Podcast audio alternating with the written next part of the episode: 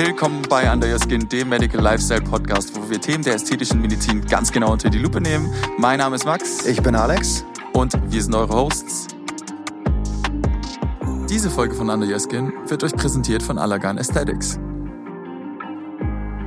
Es gibt eine bestimmte Patientenklientel, die kommen und sagen, Herr Doktor, ich will eine Behandlung haben in meinem Leben, dann will ich nie wieder irgendwas damit zu tun haben. Sag ich, das geht nicht. Ja, sie brauchen, happen, ja. ja, sie brauchen Pflege. Du kannst ja auch nicht ins Fitnessstudio gehen und sagen, hey, ich will jetzt dreimal trainieren und dann will ich den perfekten Körper. Und dann gehe ich nie wieder ins Fitnessstudio. Richtig, das funktioniert nicht.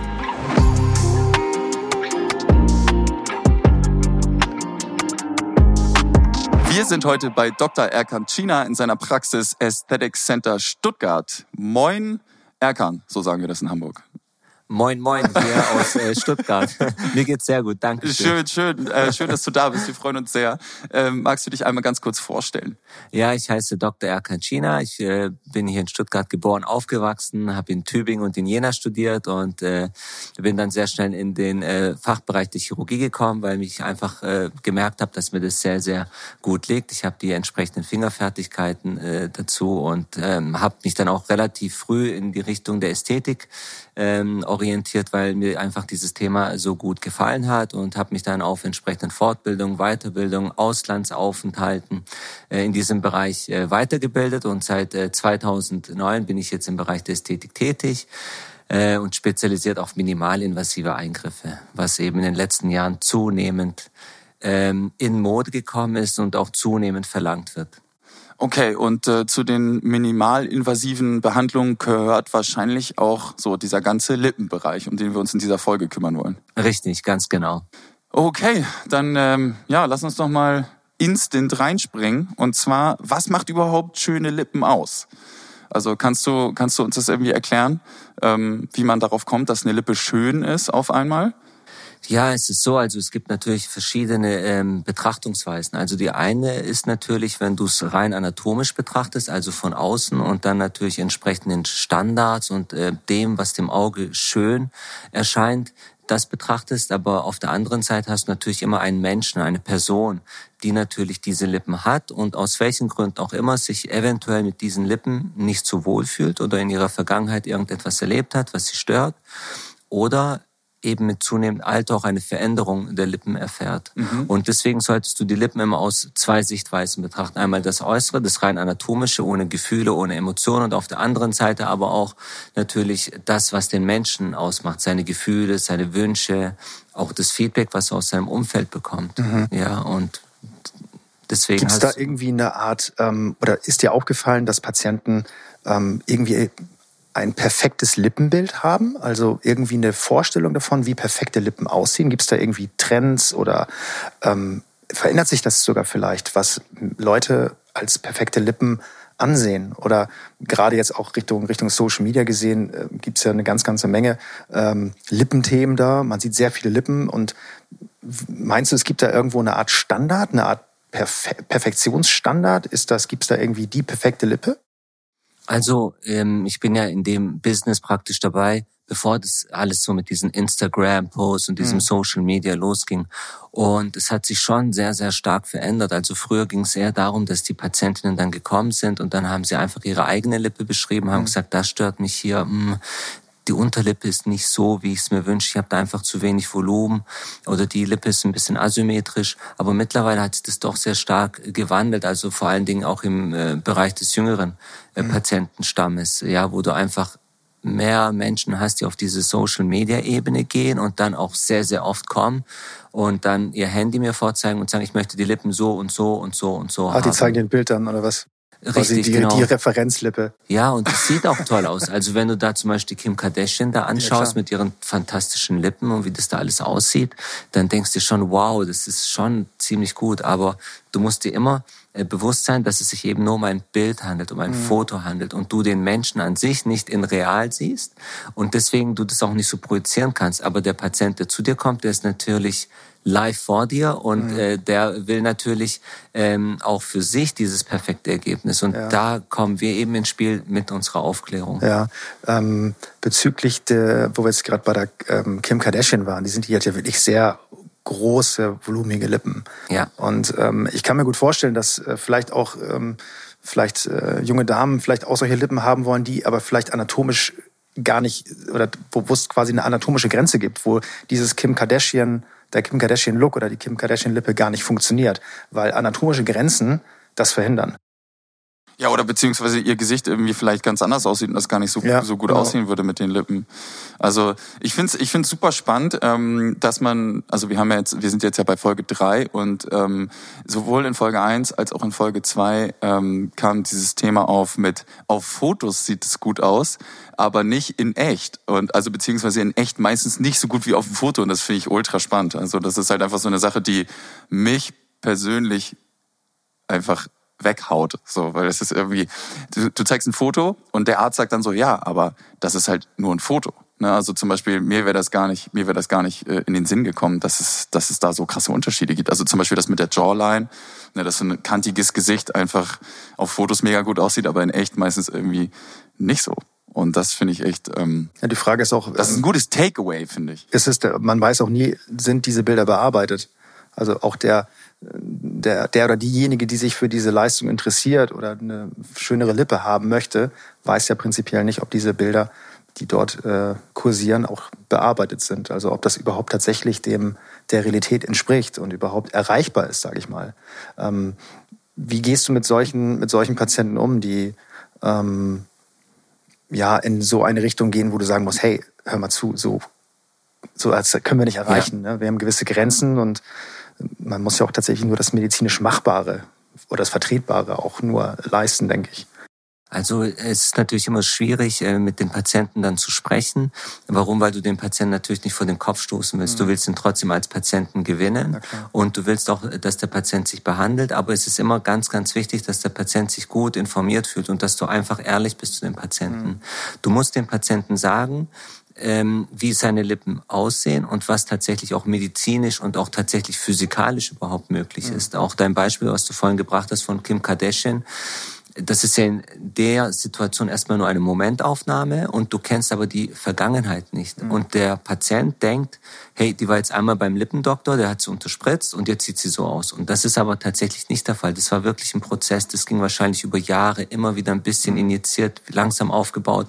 Dann hat sich die Hyaluronsäure verteilt, es hat sich ein bisschen reduziert. Vielleicht war es auch mal asymmetrisch gewesen, aber warum sollte sie das posten? Also wenn die eine Seite asymmetrisch ist, wird sie sicherlich nicht gleich ein Bild von sich posten und das dann veröffentlichen, sondern sie wird es erstmal begradigen lassen, harmonisieren lassen.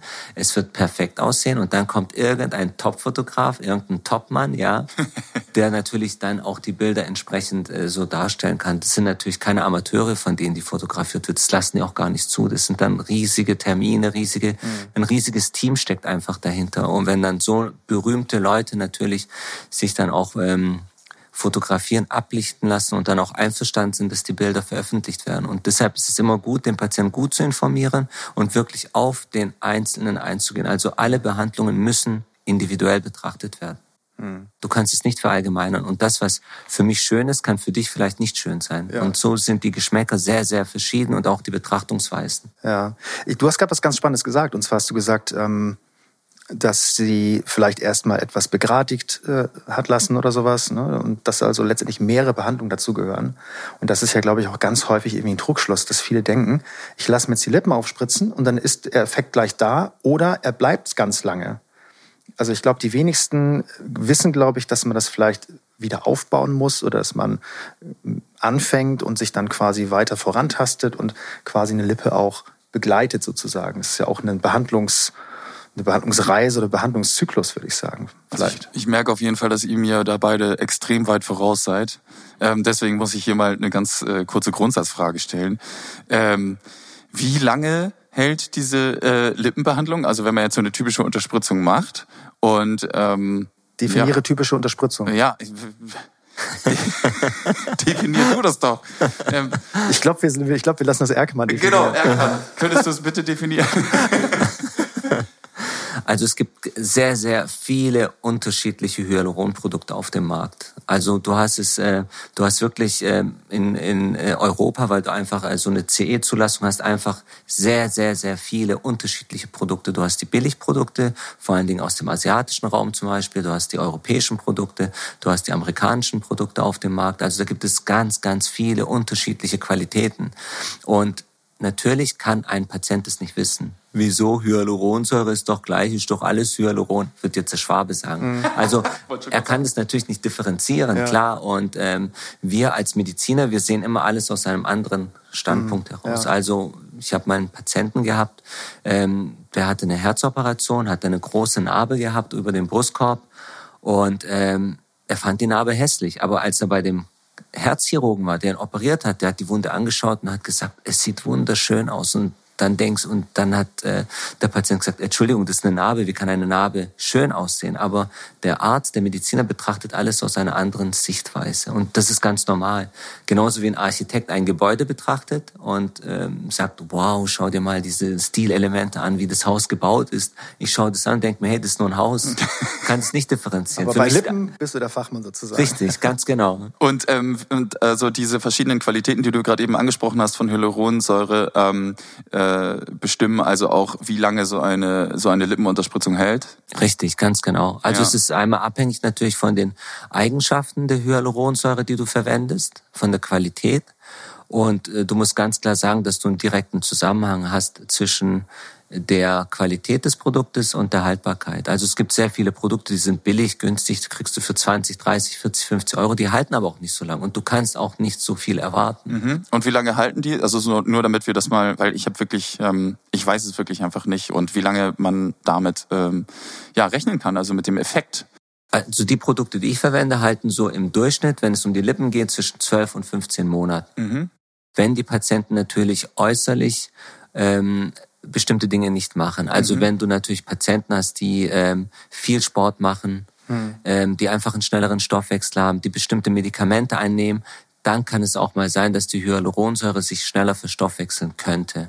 Und du hast immer am Anfang den Effekt, du unterspritzt es. Es sieht wunderbar aus. Du hast natürlich auch diese Injektionsstellen, also diese Einstichstellen. Und das führt dann auch zu einer vermehrten Durchblutungssituation in diesem äh, Bereich. Zellwanderungen finden statt. Und dann sieht es natürlich die ersten zwei Wochen immer toll aus, weil es einfach noch ein bisschen geschwollen mhm. ist. Und das beruhigt sich dann aber. Die Hyaluronsäure verteilt sich im Gewebe. Der Körper nimmt es auf. Und dann haben viele Patienten das Gefühl, dass die Hyaluronsäure einfach weg ist. Die ist aber nicht weg, die ist im Gewebe, die hat sich mit deinem Gewebe verbunden. Und da ist es wichtig, mit dem Patienten zu sprechen und den gut zu informieren. Also Erwartungsmanagement quasi. Richtig, ganz genau. Und ähm, wie viel kostet das so? Also wir differenzieren zwischen der kleinen Spritze und der großen Spritze. Mhm. Was ist eine kleine? Eine kleine beinhaltet 0,55 Milliliter und das ist dann eher für Patienten, die zum Beispiel sich sehr vorsichtig und ganz langsam herantasten oder nur so einzelne Korrekturen durchführen lassen mhm. möchten an der rechten Lippe oder an der linken Lippe. Oder wiederkommt vielleicht, nur um ein bisschen Richtig. noch was nachzuspritzen. Ganz genau. Und dann die große Spritze mit einem Milliliter für die Damen, die natürlich kommen. Vor allen Dingen die mit den Bildern in der Hand von diesen Instagram-Posts und sagen, ich möchte mehr Volumen. Und da musst du natürlich sagen, sie brauchen einfach Volumen, um das zu erreichen. Und es wird nicht bei einer Sitzung bleiben. Kommen Sie nach vier Wochen wieder, kommen Sie nach acht Wochen wieder. Und dann macht man eine weitere Spritze, wir schauen uns das an, wir besprechen das und dann sehen wir weiter, wie es weitergeht. Also das heißt, man kann jetzt nicht auf einmal ähm, eine große Menge spritzen, sondern man muss es schon aufbauen irgendwie, damit sich die, die Haut oder so an, diesen, an dieses Volumen anpasst. Oder wie kann ich mir das vorstellen? Also rein theoretisch können wir das. Wir sind Chirurgen. Für uns ist es kein Problem. Das so. heißt, du nimmst die Spritze und drückst es dann halt rein natürlich. Aber Chirurgie ist halt nicht nur deine Fingerfertigkeit, was du machst mit dem Patienten, sondern du musst es natürlich so machen, dass es auch für den Patienten einen Sinn hat und langfristig effektiv ist. Du hast natürlich immer die Gefahr, wenn du zu viel auf einmal spritzt, dass die Hyaluronsäure sich nicht so gut verteilen kann, dass der Körper es nicht so aufnimmt, wie du es dir wünschst und dass du natürlich auch eine Minderdurchblutung erzeugen kannst. Das heißt, durch den Druck in diesem Bereich, das ist Physik, äh, verengst du die Gefäße, du hast keine Durchblutungssituation und dadurch äh, drohst du natürlich auch in diesem äh, Bereich eine Nekrose, also ein Absterben der Zellstrukturen zu provozieren. Und das brauchst du nicht, weil der Patient kommt zu dir, er ist gesund, er ist wohlauf und du solltest im Bereich der Ästhetik natürlich niemals die Gesundheit des Patienten riskieren. Nur weil du jetzt Umsatz machen willst oder weil du unbedingt dem Wunsch der Patienten folgen musst. Denn die Therapie muss immer ein Arzt entscheiden, nie der Patient. Der Patient darf gerne Wünsche äußern, aber du musst natürlich in deiner Verantwortung als mhm. Arzt bleiben und den Patienten auch unterstützen und sagen, hey, pass auf, das geht nicht. Und wenn er unbedingt darauf besteht, dann musst du die Behandlung auch ablehnen. Ganz klar. Also um eine Nekrose zu verhindern, würde ich das auf jeden Fall, würde ich da auf jeden Fall dem Arzt Folge leisten. ja. Ja, Stell dir mal vor, deine Lippen werden statt schön voll irgendwie schwarz oder so. Ja, das, dann sind die Lippen nicht mehr da. Das ist der Riesenpunkt, ne? Ja, okay, da sind wir bei den Risiken angelangt auch schon direkt. Ähm, also, okay, Nekrose, das ist wahrscheinlich so das ultimative äh, Risiko. Ähm, aber gibt es dann, gibt es noch andere, gibt es noch andere Sachen, die nicht ganz so schlimm sind? Oder gibt es noch andere Risiken, die passieren könnten? Also außer Durchblutungsstörung? Rötungen können auftreten, Schwellungen können auftreten. Du kannst manchmal, wenn du Hyaluronprodukte nimmst, äh, die von der Qualität nicht so hochwertig sind, auch knotige Veränderungen dann haben. Ei, ei, ei. Ähm, dann kann es sein, dass wenn du zu oberflächlich initiierst, dass tatsächlich so ganz, ganz feine Bläschenbildung entstehen und die Hyaluronsäure dann auch optisch sichtbar ist, so ähnlich so wie Herpesbläschen sieht es dann aus, so diese bisschen... Der Tyndall-Effekt, ne? die Blue Lines sozusagen. Richtig, ja. auch so diese Blue Lines können auftreten. Also man hat äh, Blue Lines bedeutet blaue Äderchen auf der Oberlippe? Oder? Nein, das ist das, der, das Implant, also der, die Hyaluronsäure, also sprich das flüssige Implantat, liegt dann so nah unter der Haut, dass, die, dass durch die Lichtbrechung letztendlich ein blauer Effekt entsteht. Das ist der sogenannte Tyndall-Effekt. Das ist eine Physik. Optik. Okay. Noted. Ja, und da kannst du tatsächlich das Risiko auch reduzieren, wenn du ähm, Hyaluronprodukte nimmst mit bestimmten physikalischen Eigenschaften, mhm. also sogenannte monophasische Hyaluronprodukte zum Beispiel. Die sind dann ein bisschen anders aufgebaut. Ähm, die Produkte, die wir haben, die sind monophasisch und da äh, ist es tatsächlich äh, so, dass dieser Tyndall-Effekt deutlich seltener bis kaum auftritt. Aber es gibt natürlich auch Hyaluronprodukte, da ist die Wahrscheinlichkeit deutlich höher, dass die, dieser Effekt auftritt. Also ich fasse das mal zusammen. Also es hat also, ob ein Risiko eintritt oder nicht, hat so ein bisschen auch mit dem Produkt an sich zu tun. Also wie hochwertig oder eben weniger wertig es ist. Und hat es auch was direkt mit deiner Eigenschaft als ähm, Experte zu tun? Also derjenige, der quasi diese ähm, Behandlung vornimmt. Also kannst du solche Risiken vermeiden durch deine, durch deine Erfahrung, durch deine ähm, Fähigkeiten als ähm, Chirurg? Grundsätzlich ist es so, du kannst nie eine, eine Komplikation zu 100 Prozent ausschließen. Mhm. Das ist nicht möglich. Das gibt es in keiner Klinik. Jede Klinik äh, auf der ganzen Welt hat immer ein bestimmtes Risiko an Komplikationen. Das bringt das Leben einfach ja. mit sich. Du kannst aber natürlich, wenn du bestimmte Voraussetzungen erfüllst, bestimmte Bedingungen schaffst, das Risiko deutlich reduzieren. Also unter hygienischen Bedingungen arbeiten. Dann brauchst du natürlich einen Anwender, der entsprechende Expertise mit sich bringt, der das oft gemacht hat. Und natürlich das Dritte ist, dass du die entsprechend guten Produkt auch verwendest. Da sind ja auch große Studien weltweit gelaufen und so das, das Fazit ist, je hochwertiger und teurer das Produkt ist, umso geringer ist das Risiko des Auftretens von Komplikationen. Also da ist ein direkter Zusammenhang. Das ist wie beim Autoreifen. Ein teurer Autoreifen hat, bringt ganz andere Eigenschaften mit als ein Billigprodukt aus, aus China zum Beispiel, sage ja. ich mal, was gemein ist jetzt. Mhm. Also ähm, wir reden halt viel über Hyaluronsäure und es ist jetzt ja auch schon in der, sag ich mal, in der Hautpflege irgendwie seit ein paar Jahren auch sehr en vogue Aha. das Thema. Aber ich habe es ähm, noch nie gesehen und Säure klingt für mich als Laie einfach nach irgendwas ätzendem. Aha. Also können wir mal können wir mal gucken. Du hast hier ja ein paar ähm, ein paar Spritzen hingelegt und äh, ich bin irgendwie gespannt. Also kannst du mal was zeigen? Ja, das hier zum Beispiel, das hier ist ein Hyaluronprodukt, das nennt sich Juvederm Voluma. Okay. Und ähm, es ist so, dass du natürlich im Gesichtsbereich immer unterschiedliche anatomische Regionen hast. Und jede anatomische Region verhält sich anders und muss auch anders behandelt werden. Also du kannst nicht eine Hyaluronsäure nehmen als universelles äh, Produkt und dann im Wangenbereich, an den Lippen, im Bereich der Unterlider oder an der Zornesfalte machen. Und ähm, deswegen habe ich verschiedene Produkte in meinem Portfolio, weil ich einfach auf diese Unterschiede eingehen möchte. Das heißt, das für die Lippen ist zum Beispiel dieses Produkt hier, das Juvederm Ultra Smile ist das.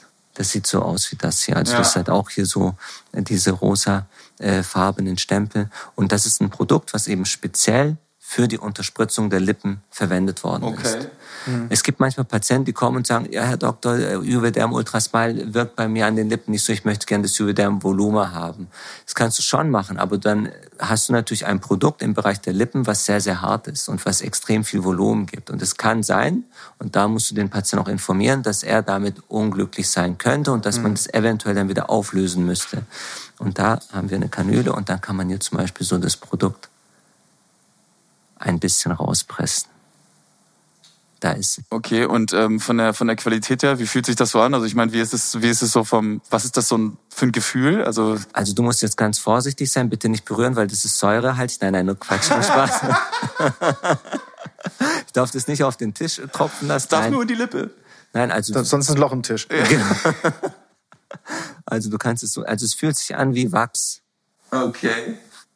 Also es ist so ein Ge- Gelee-artiges Stimmt, Produkt. es ist ziemlich, ja. es ist also ja so so ein bisschen gelartig, aber auch so ein bisschen, ja, so fast fest auch schon, würde ich fast sagen. Also so eine Art so, Das war jetzt das, das Volumenprodukt, gell? Ja, genau. Ja, Und- das soll ja auch heben. Ne? Das soll ja auch unter der Haut ja auch nicht so gleich zerfließen, sondern das soll ja auch. Richtig.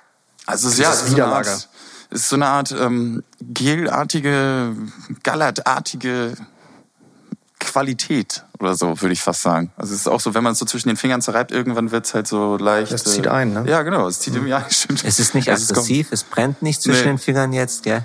Okay. Aber ja, spannend. Also zum Glück habe ich das ähm, jetzt endlich mal gesehen, weil man redet ja Gib, viel mir, drüber. gib Es auch mal die Spritze rüber, Ja. ich muss auch mal kurz reingucken. Der gute Alex muss das Ding auch mal anfassen. Also was, also wir sehen jetzt natürlich hier das Endprodukt, aber Ja, ja. die Herstellung, die Forschung, dieses Produkt herzustellen, zu erfinden und dann auf den Markt zu bringen, ist extrem äh, kompliziert. Gell? Und viele sind sich darüber gar nicht bewusst, dass eben allein durch die Forschung, durch die Informationssammlung ähm, auch Sicherheit für den Patienten entsteht. Ja. Und das kostet eben. Und deswegen haben wir halt natürlich ein entsprechendes Preisniveau auch für die Produkte. Du kannst es nicht für 20, 30 Euro machen. Das Ja. funktioniert einfach nicht.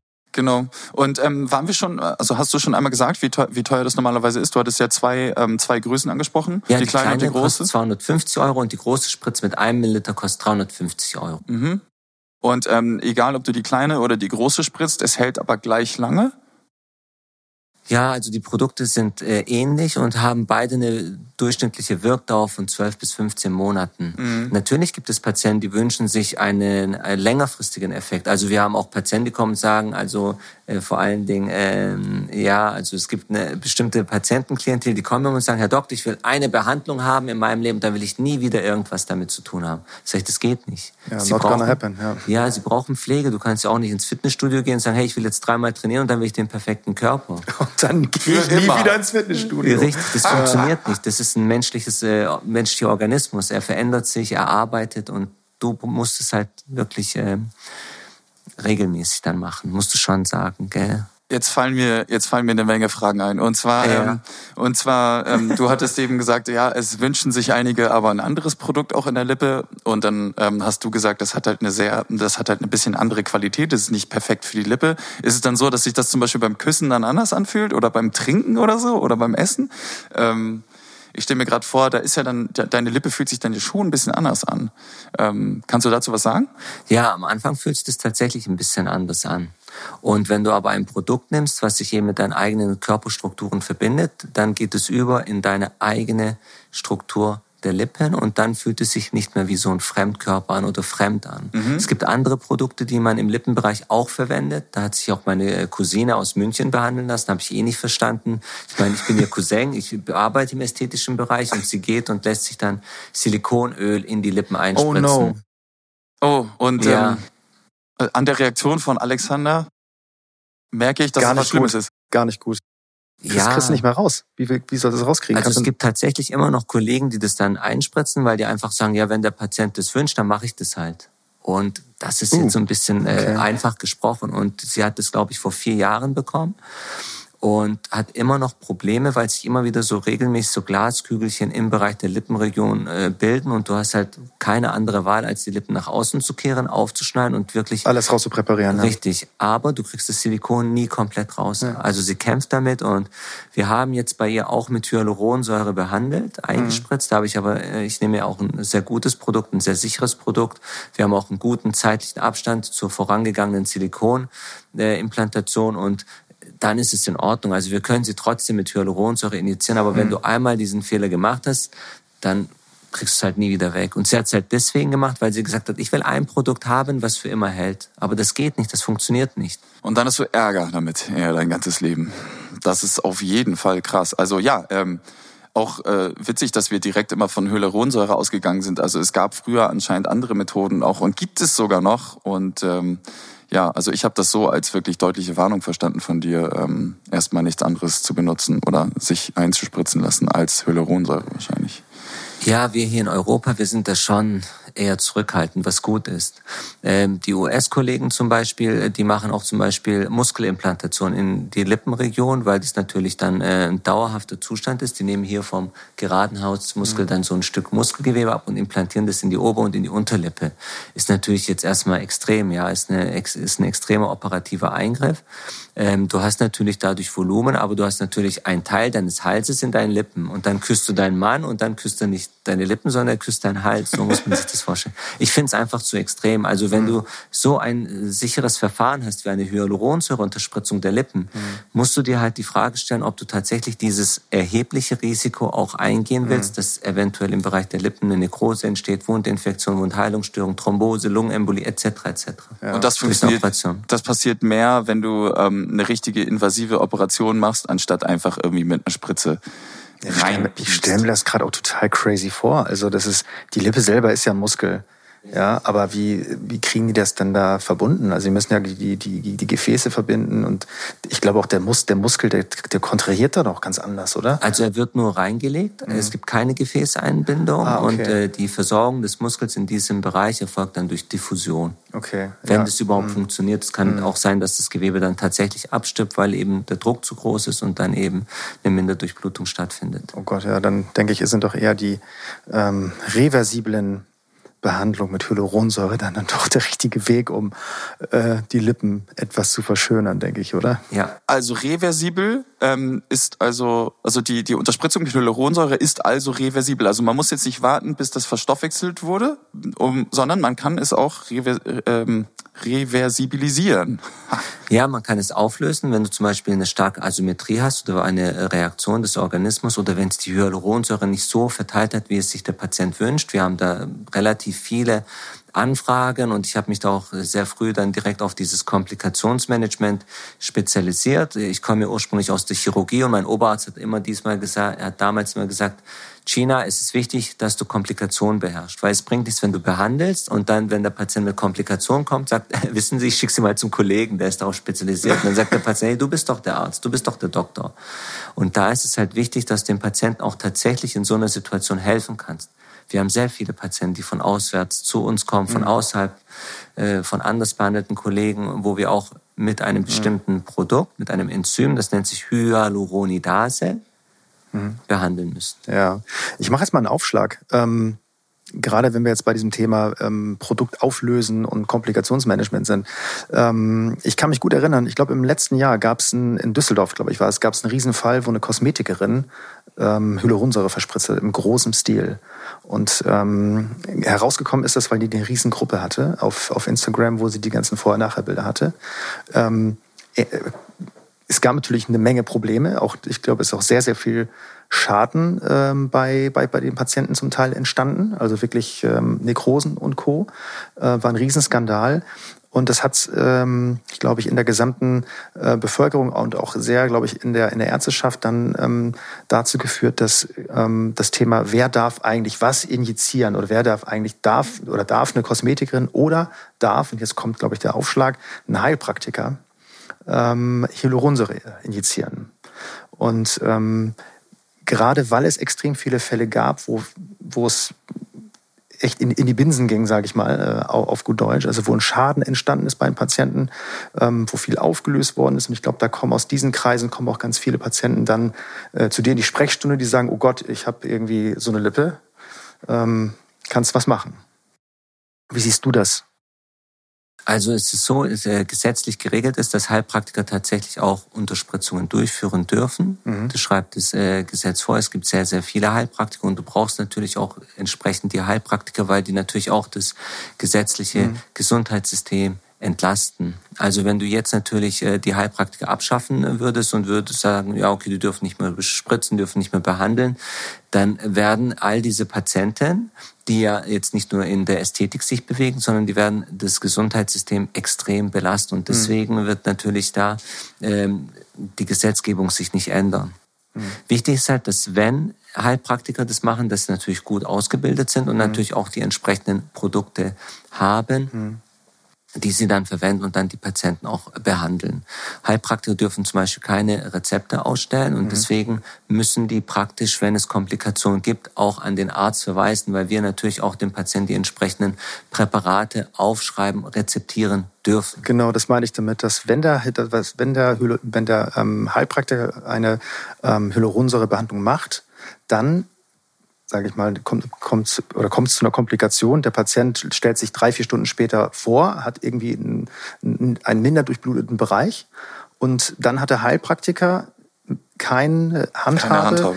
Äh, dass äh, die Hyalase, also die Hyaluronidase, die ja ein Arzneimittel darstellt, anzuwenden.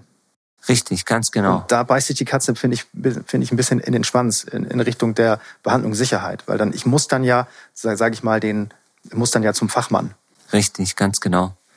Du bist natürlich gut informiert, du hast ein bestimmtes Alter, du setzt dich damit auseinander. Und viele eben nicht, genau. Richtig, und viele sind eben jung und die machen sich gar nicht so darüber ähm, Gedanken über die Komplikationen, weil die mhm. sehen häufig nur das Positive. Das ist eine Preisfrage häufig.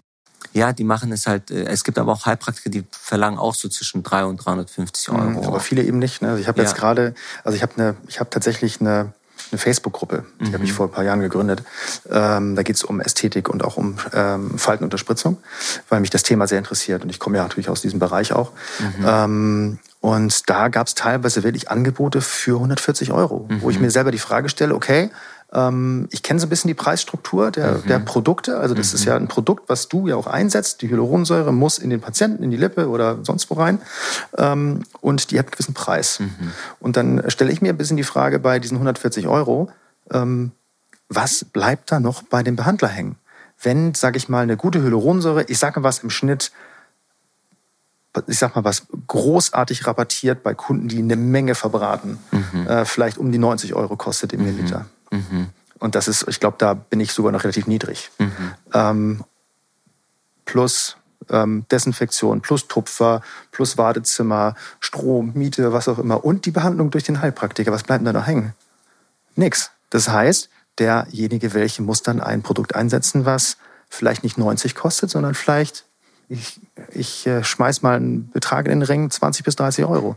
Also du willst also sagen, dass ähm, man vorsichtig sein soll ähm, vor zu günstigen Angeboten, Auf jeden weil Fall. das, weil das quasi sich gar nicht rechnen kann. Ja, also dass du irgendwo dann verlierst. Ja, entweder kann äh, kann der Arzt oder der Heilpraktiker, wo du bist, dich nicht ähm, nachbehandeln, wenn du eine Komplikation hast, ähm, oder du kriegst vielleicht ein, ein minderwertiges Produkt äh, verspritzt. Genau, also ich würde es auch auch nicht nur dort Heilpraktiker mit äh, mit reinnehmen in die Gleichung, sondern grundsätzlich die Frage: Hey, wenn so ein wenn so ein, eine Leistung irgendwo werblich kommuniziert wird, habe ich schon häufig gesehen, Lippenunterspritzung für 99 Euro. Gab es auch schon. Sag, wie kann das funktionieren? Häufig irgendwie bei, bei, bei Groupon oder Bring a Friend oder ich glaube, das ist, glaube ganz, ganz wichtig und das, also das ist mir persönlich ganz, ganz wichtig, um einfach ähm, auch ein bisschen aufzuklären. Ich glaube, da wirst du mir beipflichten. Man muss einfach äh, den gesunden Menschenverstand arbeiten lassen, wenn man solche Angebote sieht. Natürlich ist es vielleicht für junge Leute erstmal sehr attraktiv, ähm, vielleicht an eine Lippenvergrößerung, Lippenunterspritzung, Lippenverschönerung heranzukommen zu einem Preis, der vielleicht echt nicht so weh tut oder ja, vielleicht haben viele auch relativ wenig Geld.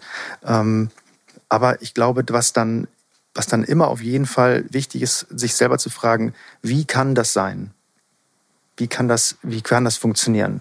Voll.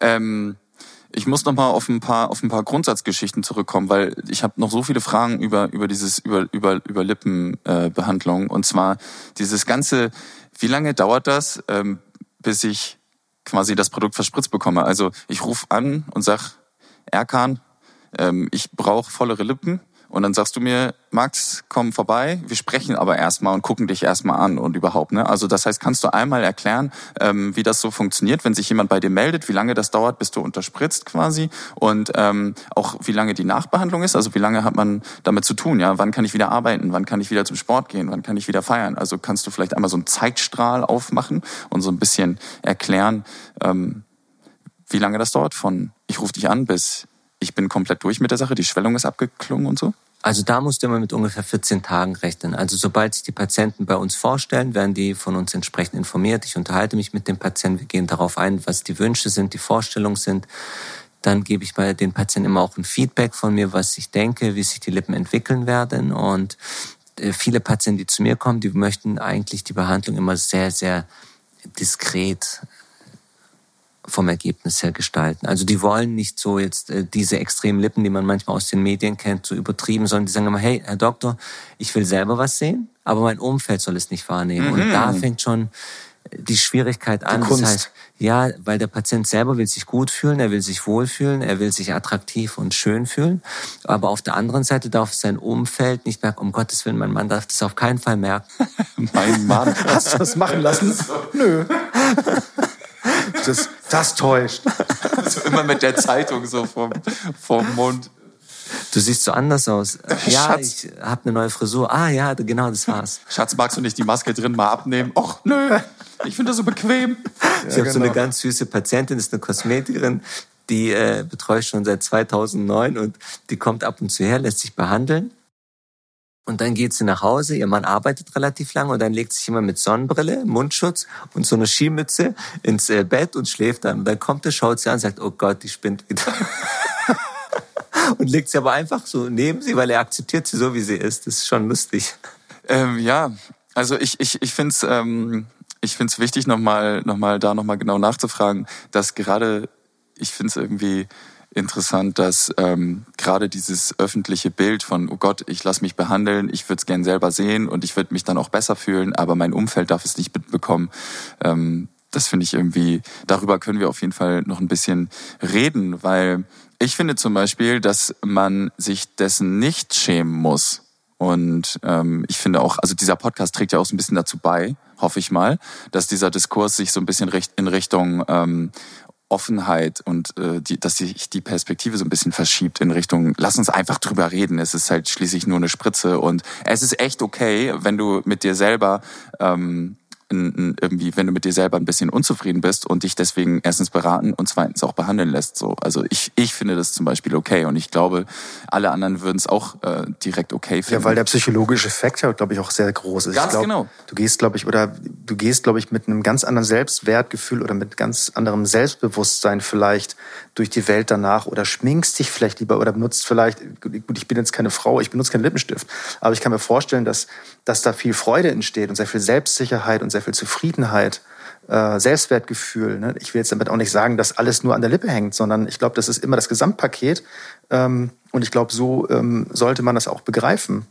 Ähm, Würdest du es auch so sagen? Also, dass die Leute dann einfach happier sind und ähm, also kannst du das, kannst du das nachvollziehen? Also wenn die Leute dann rausgehen und sich schöner finden und so, meinst du, das hat auf jeden Fall einen positiven psychologischen Effekt auf deine Also es Patienten? geht immer ums Wohlgefühl. Und es gibt Dinge, die äh, den Einzelnen stören, die den anderen nicht stören. Und leider ist es so, ähm, es gibt ähm, viele Menschen, die auch nicht so dieses Verständnis haben für andere und das ähm, und eher dann von sich ausgehen und sagen, ja, muss es denn sein, wie du das machst? Also ich würde sowas nie machen. Das sieht total künstlich aus, um Gottes Willen.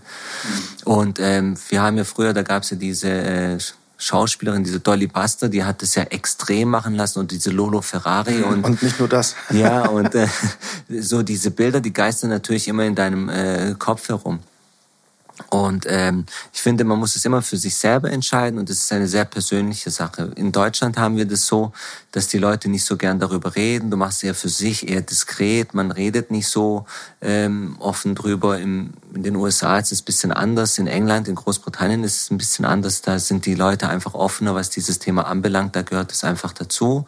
Natürlich darf es nicht in diesen pathologischen, in diesen krankhaften, wahnhaften äh, Bereich gehen, sondern du musst es wirklich so auch, und das ist auch die Verantwortung des Arztes, den Patienten begleitend schön und individuell gestalten. Mhm. Weil der Patient möchte sich behandeln lassen. Also muss es auch äh, Fachärzte geben, die darauf spezialisiert sind und auch den Patienten bei deren Wunsch auch entsprechend professionell betreuen können. Und wenn mhm. du das aber nicht hast, dann hast du natürlich auch die große Gefahr, dass eben viele verunstaltet sind, mhm. ähm, dass Komplikationen auftreten und dass das tatsächlich zu Veränderungen, Krankheiten führen könnte. Du hast gerade diese wahnhaften ähm, Geschichten angesprochen, ähm, so dieses Thema ähm, Lipfiller als äh, Suchtfaktor. Ähm, gibt es da, also hattest du damit, wurdest du damit schon mal konfrontiert? Ähm, musstest du dann da schon mal sagen, hey, ähm, so, so weit gehe ich nicht mit, weil das macht einfach irgendwie keinen Sinn oder die Risiken sind zu groß oder sowas. Wurdest du damit schon mal konfrontiert? Ja, das habe ich schon erlebt. Also es gibt äh, schon viele Patienten, die kommen, wo die Lippen, wo wir schon mal behandelt haben, wo es auch gut aussieht und wo ich dann einfach sage, lassen Sie uns noch drei bis sechs Monate warten, warten wir noch ein Jahr. Es sieht zurzeit gut aus, würde ich jetzt nicht machen oder wir machen das dann bei der nächsten Kontrolle.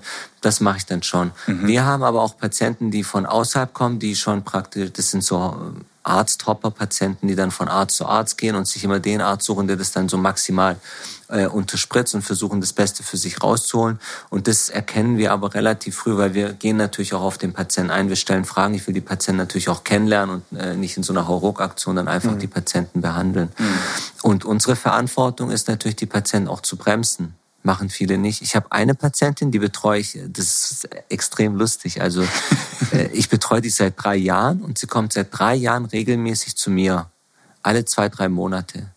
Und sie will sich immer unterspritzen lassen, was sie, weil sie irgendwas stört. Und jedes Mal sagt sie, sie sieht anders aus als davor. Aber sie sieht immer gleich aus.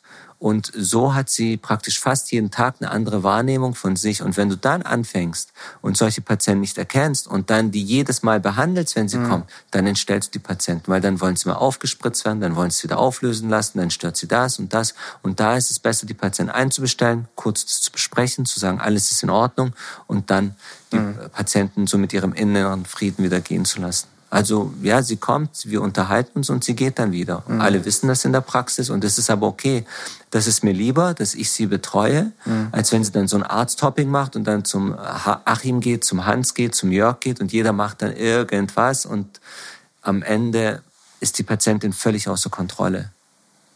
Ja, also ähm, das heißt, du hast eine Verantwortung darin, dann auch die ähm, PatientInnen ja von sich selbst äh, vor sich selbst zu schützen so ein bisschen. Ne? Da kommen wir wahrscheinlich dann auch zu diesem. Ja, bitte. Ja, ähm, ich wollte nur sagen, ich bin halt ein äh, unbequemer Arzt. Also unbequem in der Hinsicht, dass ich ja praktisch ähm, die äh, medizinischen Sachverhalte bringe und auch mal dem Patienten Dinge sage, die ihm vielleicht nicht gefallen. Aber es ist meine Aufgabe als Arzt, ehrlich zu sein und nicht irgendwas vorzuspielen.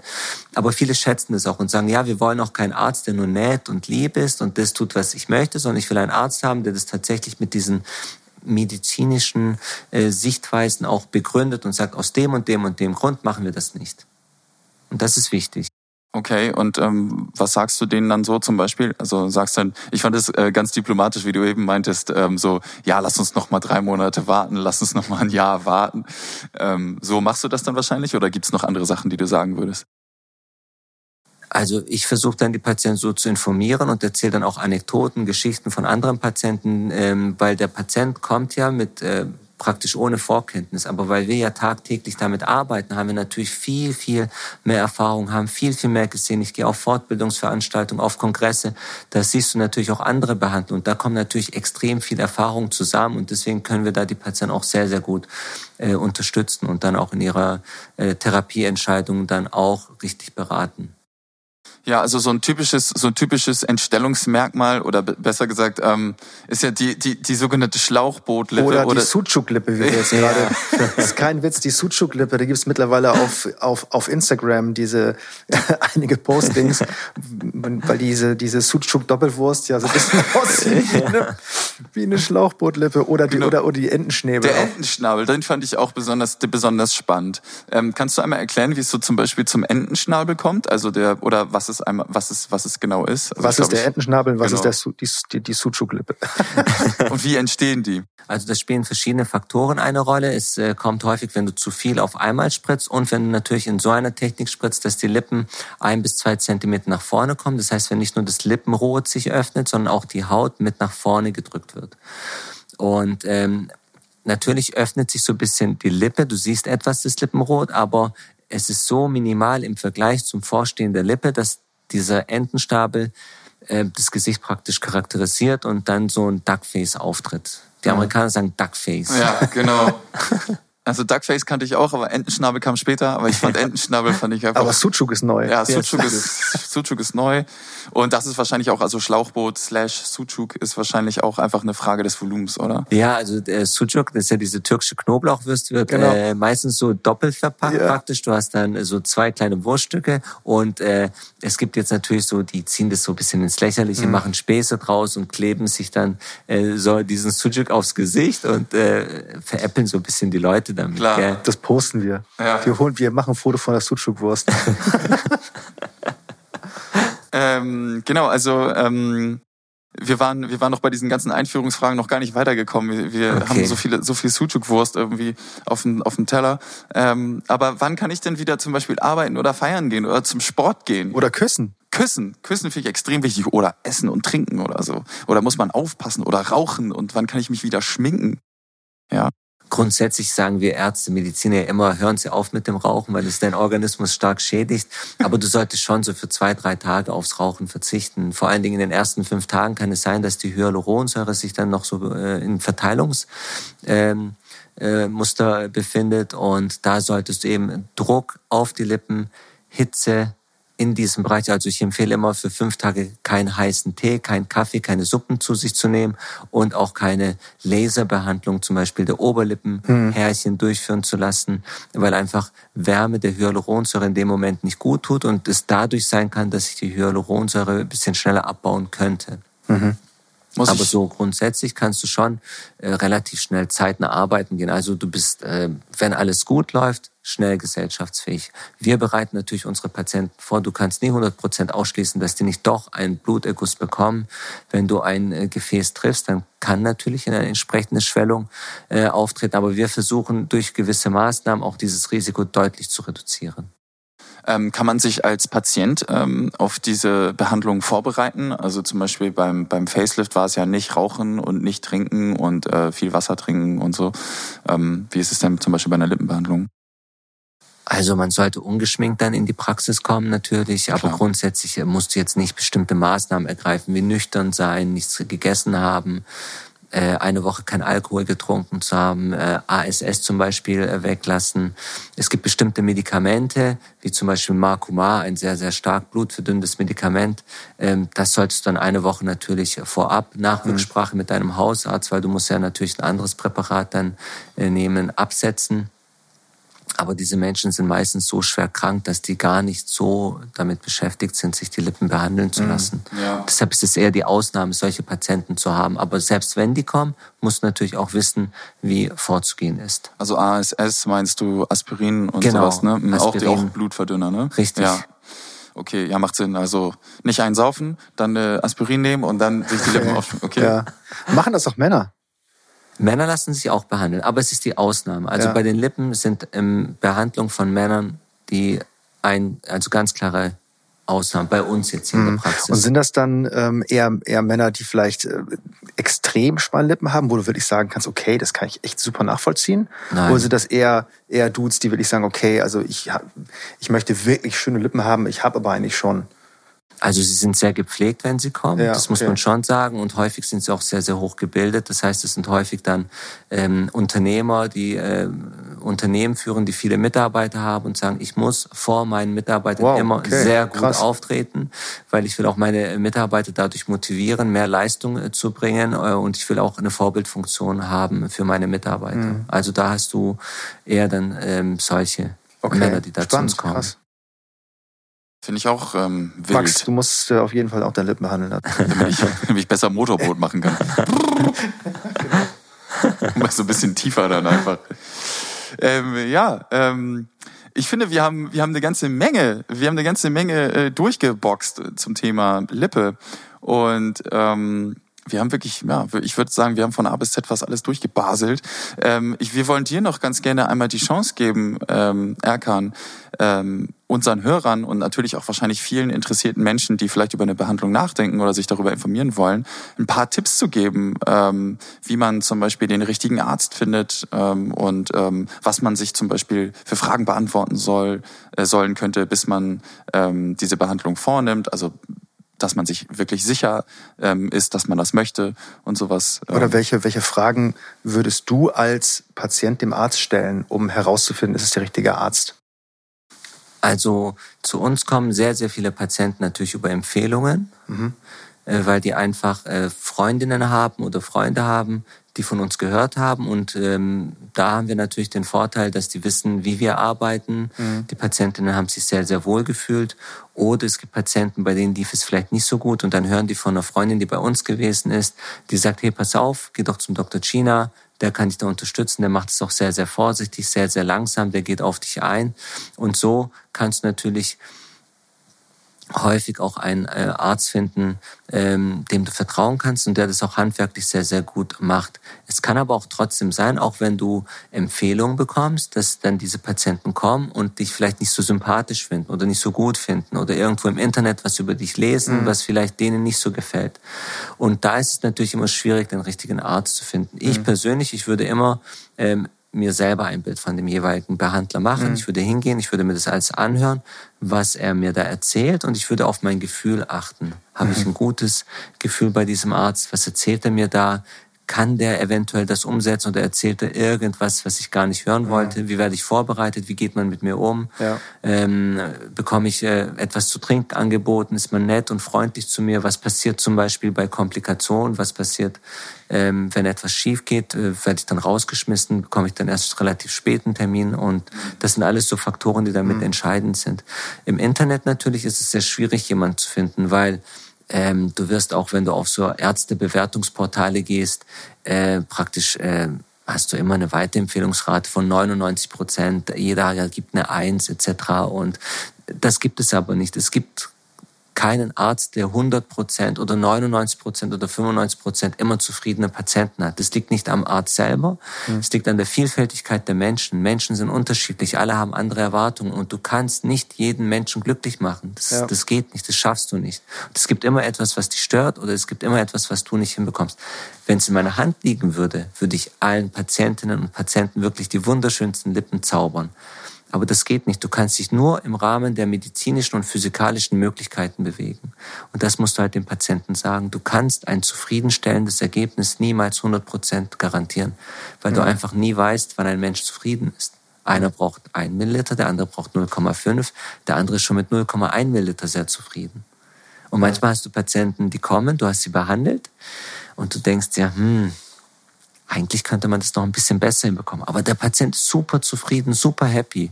Mhm. Und dann hast du wiederum Patienten, die kommen, du schaust sie an und sagst, hey, es sieht top aus, fantastisch. Aber der Patient empfindet das nicht so. Also es ist sehr, sehr, sehr unterschiedlich. Mhm. Und damit musst du umgehen können. Du musst die Patienten gut informieren und gut beraten können.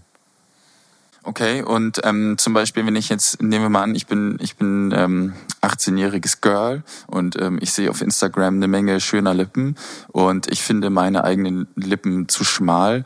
Ähm, und äh, suche mir dann einen Arzt. Und da würdest du dann schon, also je nachdem, je, je jünger die PatientInnen vielleicht sind, ähm, bist du wahrscheinlich dann auch äh, doppelt so doppelt so ähm, bemüht, dann das Richtige für die Patienten zu machen, wahrscheinlich, oder? Also weil ich habe so ein bisschen das Gefühl, dass man halt relativ schnell das will und dann halt, aber bis es ähm, ja, vielleicht ist es doch nicht das Richtige für dich ist oder so. Oder vielleicht ist man ein bisschen zu jung oder unerfahren, um das wirklich für sich selber zu entscheiden oder sowas, oder? Könnte das sein? Also ich behandle alle Patienten gleich und ich versuche äh, bei allen Patienten unabhängig des Alters immer das bestmögliche Ergebnis herauszuholen. Und ich versuche heute besser zu sein als gestern. Das mhm. ist halt sehr, sehr wichtig. Ähm, und äh, da differenziere ich nicht, sondern ich gehe wirklich auf den Patienten ein, individuell und versuche wirklich für den Patienten das Bestmögliche okay. rauszuholen. Das ist halt wichtig, weil du musst natürlich alle äh, Patienten gleich behandeln. Also ich war auch früher in der Klinik so, mir war es egal, ob jemand privat versichert ist oder gesetzlich versichert ja. ist. Jeder Patient muss immer die optimale äh, Behandlung und Betreuung bekommen. Und ähm, würdest du auch minderjährige PatientInnen äh, behandeln, wenn die eine Anverständniserklärung von den Eltern haben? Es kommt immer auf äh, das Alter der Patienten ja. an und es kommt auch auf, immer auf die Hintergründe der äh, Patienten ah, ja, an. Das ist immer wichtig und wichtig ist immer, dass beide Elternteile mit dabei sind und dass du beide Elternteile informierst. Okay. Das ist sehr, sehr wichtig. Verstehe. Gut. Das war ein schönes Schlusswort, muss das ich sagen. Das war echt ein schönes Schluss, Schlusswort. Ähm, ja, ähm, wie gesagt, wenn ihr Fragen an Dr. China oder seine Praxis habt, dann ähm, verlinken wir natürlich äh, seine Kontaktdaten und ähm, den Instagram-Channel von äh, Erkan China im in der Videobeschreibung und ähm, natürlich könnt ihr uns, äh, dem Under Your Skin Team, auch alle möglichen Fragen schicken. Wenn ihr Lust auf ein Thema habt, schreibt uns einfach eine E-Mail oder schreibt uns bei Instagram. Das war's von uns und wir sagen bye bye. Bye bye. Bye bye. Diese Folge von Under Your Skin wurde euch präsentiert von Allergan Aesthetics. Allergan Aesthetics gehört zur AbbVie-Gruppe und entwickelt, fertigt und vermarktet führende Marken der ästhetischen Medizin. Zum Portfolio gehören vor allem Produkte in den Bereichen Gesichtsästhetik, Body Contouring, plastische Chirurgie und Hautpflege.